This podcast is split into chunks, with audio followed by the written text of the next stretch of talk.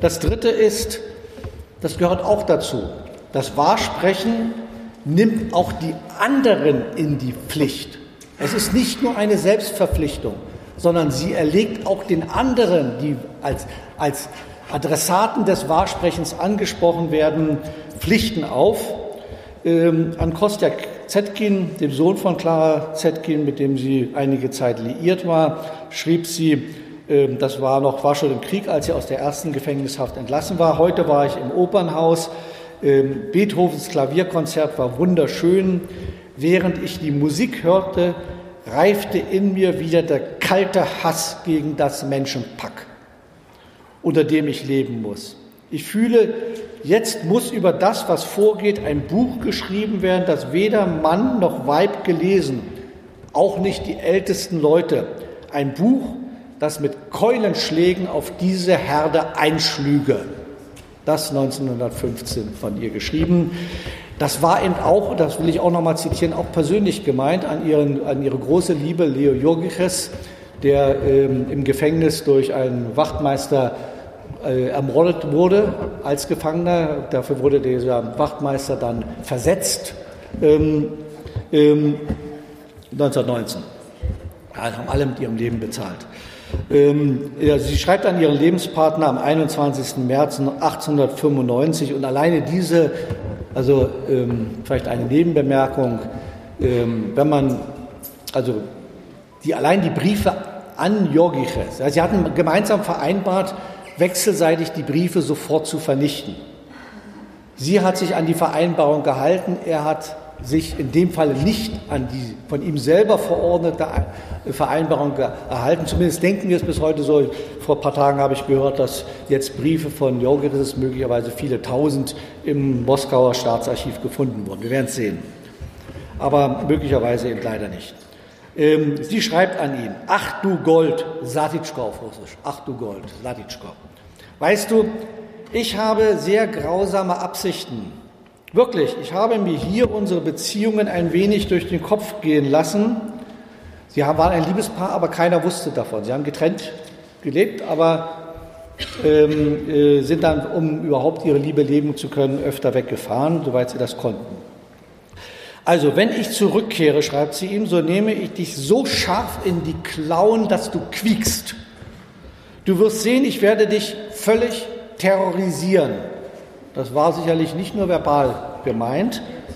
Du musst dich unterwerfen, musst dich ergeben und beugen. Das ist die Bedingung für unser weiteres Zusammenleben. Ich muss dich brechen, deine Hörner abschleifen und so weiter. Ich will das jetzt nicht weiter ausführen.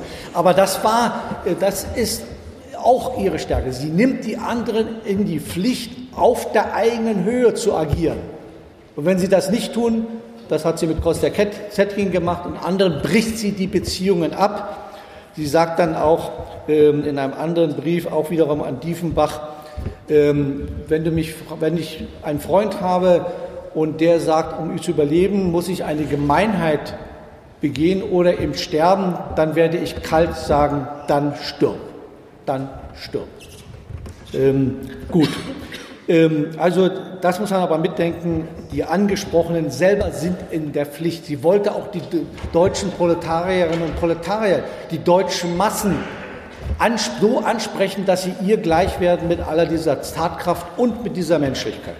Viertens, es ging ihr auch, dieses Wahrsprechen war auch gemeint als Erzeugen einer wahren Realität. Sie wollte die Realität, dass sie so wird, dass diese Wahrheit real gelebt werden kann. Äh, das lässt sich zum Beispiel auch in der berühmten Schrift 1918 im Oktober, September, Oktober im Gefängnis geschrieben zur russischen Revolution nachlesen. Sie wollte, für sie war im Sozialismus ähm, ein geschichtliches Produkt, geboren aus der eigenen Schule der Erfahrung, in der Stunde der Erfüllung aus dem Werden der lebendigen Geschichte. Und dann kommt wieder eine Metapher, genau wie die organische Natur deren Teil sie letzten Endes ist, die schöne Gepflogenheit hat, zusammen mit einem wirklichen gesellschaftlichen Bedürfnis stets auch die Mittel zu seiner Befriedigung mit der Aufgabe zugleich die Lösung hervorzubringen.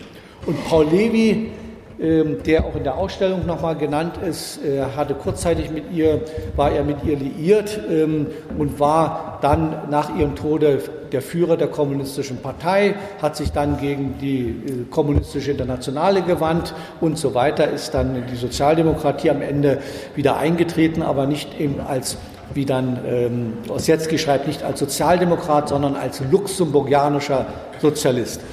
Und als er die Schrift zur russischen Revolution endlich herausgibt, 1922. 1918 hatte er Rosa Luxemburg noch abgeraten, sie zu veröffentlichen. 1922 veröffentlicht er sie dann endlich selber. Schreibt er,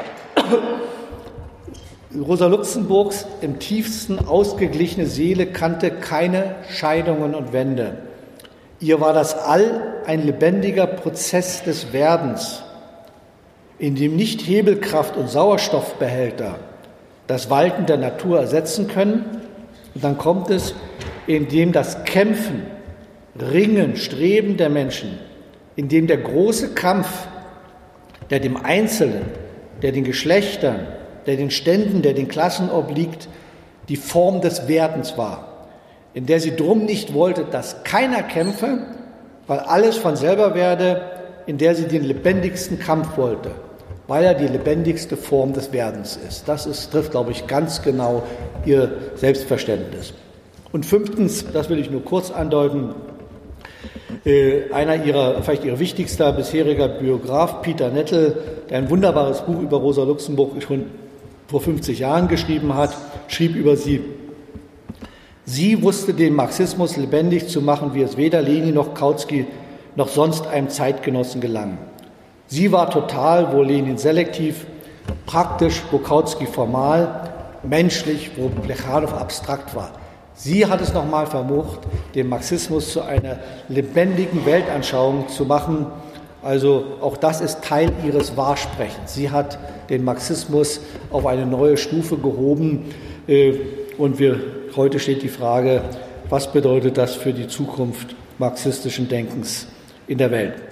Damit komme ich zum fünften und letzten Punkt. Ähm, Rosa Luxemburg und die Freiheit der anderen. Ich habe das schon angesprochen, Freiheit für den Feind war ihr tatsächlich, das war für sie ernst gemeint. Und für sie war Freiheit nur dann möglich, wenn sie solidarisch, wenn der, jeder Einzelne, jeder Einzelne durch sein Handeln solidarisch die Freiheit der anderen hervorbringt.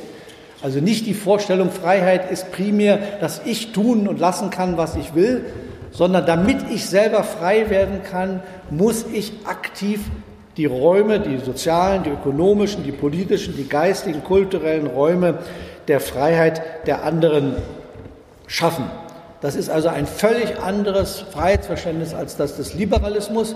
Es ist auch ein völlig anderes Verständnis als das des orthodoxen Marxismus, als Freiheit, als Einsicht in die Notwendigkeit der gesellschaftlichen Gesetze, sondern für Rosa Luxemburg ist Freiheit ein Verhalten, das Verhältnisse konstituiert, durch das den anderen die Bedingungen von Freiheit, die realen Freiheitsgüter zur Verfügung gestellt werden. Ähm, und ähm, für sie steht deshalb auch Freiheit in keinerlei nur denkmöglichem Gegensatz zur Gleichheit. Weil ja sie insistiert auf der äh, Gleichheit in der Freiheit. Jede andere Art von Gleichheit ist für sie völlig ausgeschlossen. Es geht darum, dass wir als, aber als andere gleich werden, dass wir frei sind in der Andersheit miteinander, ja, dass wir nicht gleich werden im Sinne, dass wir alle gleich sind, äh, äh also alle ähnlich werden, sondern alle als verschiedene gleiche Freiheitsentwicklungsmöglichkeiten bekommen. Das war ihr Verständnis. Und wenn sie hat immer wieder in den Briefen, in den Werken geschrieben, äh, es ginge um Sozialismus oder Barbarei.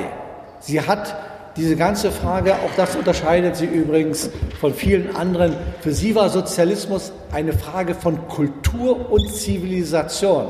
Das stand für sie im Zentrum. Daher auch jede Ablehnung von Imperialismus, Kolonialismus und was auch immer. Sie hat in jedem Volk, auch in jedem unterdrückten, sogenannt wenigsten entwickelten Volk immer Zivilisation gesehen. Menschen, die ihr Leben gestalten, gesehen.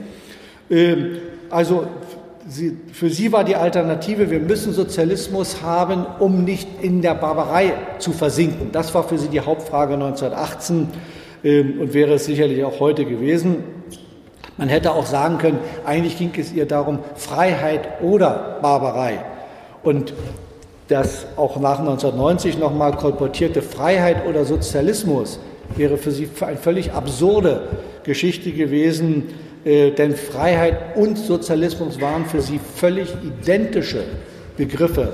Äh, und dieses Vermächtnis hinterlassen zu haben, dass Sozialismus ein Weg, ein solidarischer Weg ist hin zur Freiheit, das ist, glaube ich, ihr eigentliches Vermächtnis, mit das sie mit ihrem Leben gezeugt hat. Und das macht das Wunder Rosa Luxemburg bis heute aus. Danke sehr.